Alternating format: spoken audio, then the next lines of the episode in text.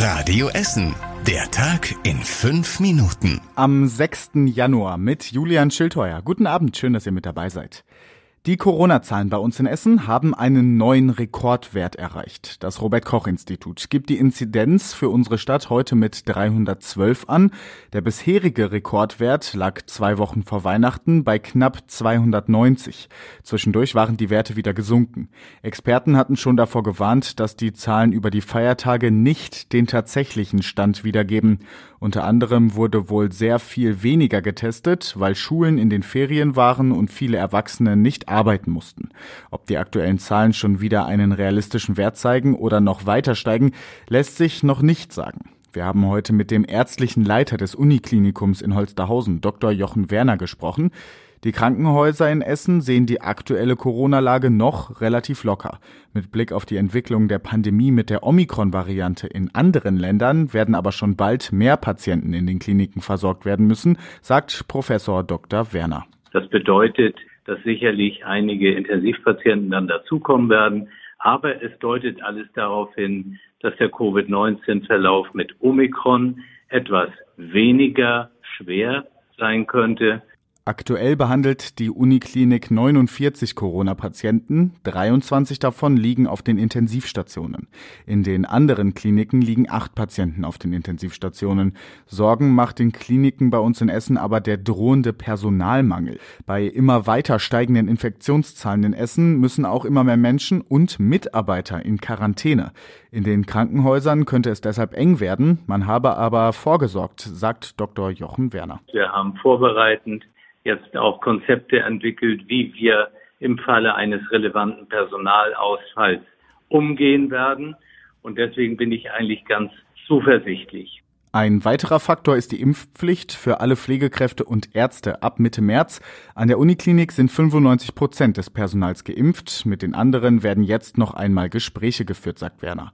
Wie Dr. Jochen Werner die Omikron-Welle weiter einschätzt und warum er auch optimistisch ist, hört ihr im gesamten Interview auf radioessen.de. Die Uniklinik in Holsterhausen war heute auch an anderer Stelle Thema. Und zwar mit einer Studie. Die hat herausgefunden, dass der zweite Corona-Lockdown im Frühjahr dazu geführt hat, dass besonders viele Kinder und Jugendliche versucht haben, sich das Leben zu nehmen.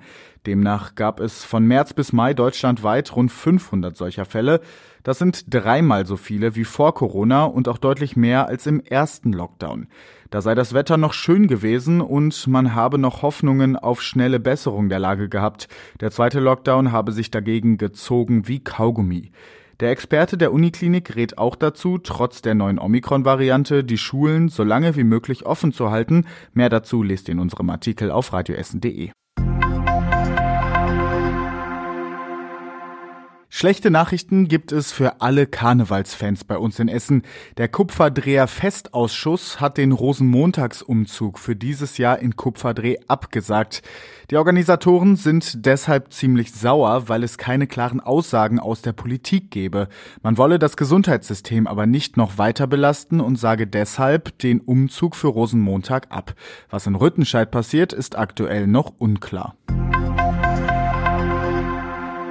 Bei uns in Essen fallen in den nächsten Wochen mehrere Züge aus. Der RE 49 fährt ab Montag nicht mehr nach Wesel und Wuppertal. Der RE 11 aus Dortmund endet eine Woche später bei uns in der Stadt und fährt nicht mehr weiter nach Düsseldorf. Das bleibt bis Ende Februar so. Der Verkehr soll aber über andere Regionalbahnen aufrechterhalten werden. Der Grund für die Zugausfälle ist der Rückzug von Abellio aus dem Nahverkehr in NRW. Eigentlich soll Abellio noch bis Ende des Monats fahren. Viele Mitarbeiter werden aber schon für ihre neuen Unternehmen geschult und fallen damit aus. Die Abellio-Strecken bei uns übernimmt in Zukunft National Express. Er soll das Haus seiner Schwiegereltern in Bifang angezündet haben, in dem er selbst mit seiner Familie gewohnt hat. Deshalb steht ein 39-Jähriger ab heute vor Gericht. Ein Streit soll das Motiv für die mutmaßliche Brandstiftung gewesen sein. Zur Zeit des Feuers übernachtete der Mann mit seiner Frau und seinen Kindern auf einem Campingplatz. Die Schwiegereltern befanden sich aber noch in dem Haus, sie konnten sich retten. Vor Gericht geht es jetzt vor allem darum, ob der Angeklagte in eine Psychiatrie eingewiesen werden muss. Und das war überregional wichtig. Weil sich die Omikron-Welle aufbaut, weitet die Landesregierung die Testpflicht an Schulen aus. Nach Angaben des NRW-Schulministeriums müssen sich auch Geimpfte und Genesene jetzt regelmäßig testen lassen. Das gilt sowohl für Schüler und Lehrkräfte als auch für anderes Personal auf den Schulen. Und zum Schluss der Blick aufs Wetter. Am Abend bleibt es erst noch richtig schön und trocken. In der Nacht ziehen dann Wolken zu uns nach Essen rein. Aus denen fällt dann am frühen Morgen Regen oder auch Schnee. Es kühlt sich in der Nacht ab auf 0 Grad und es friert bei uns in der Stadt. Morgen dann nasskalt.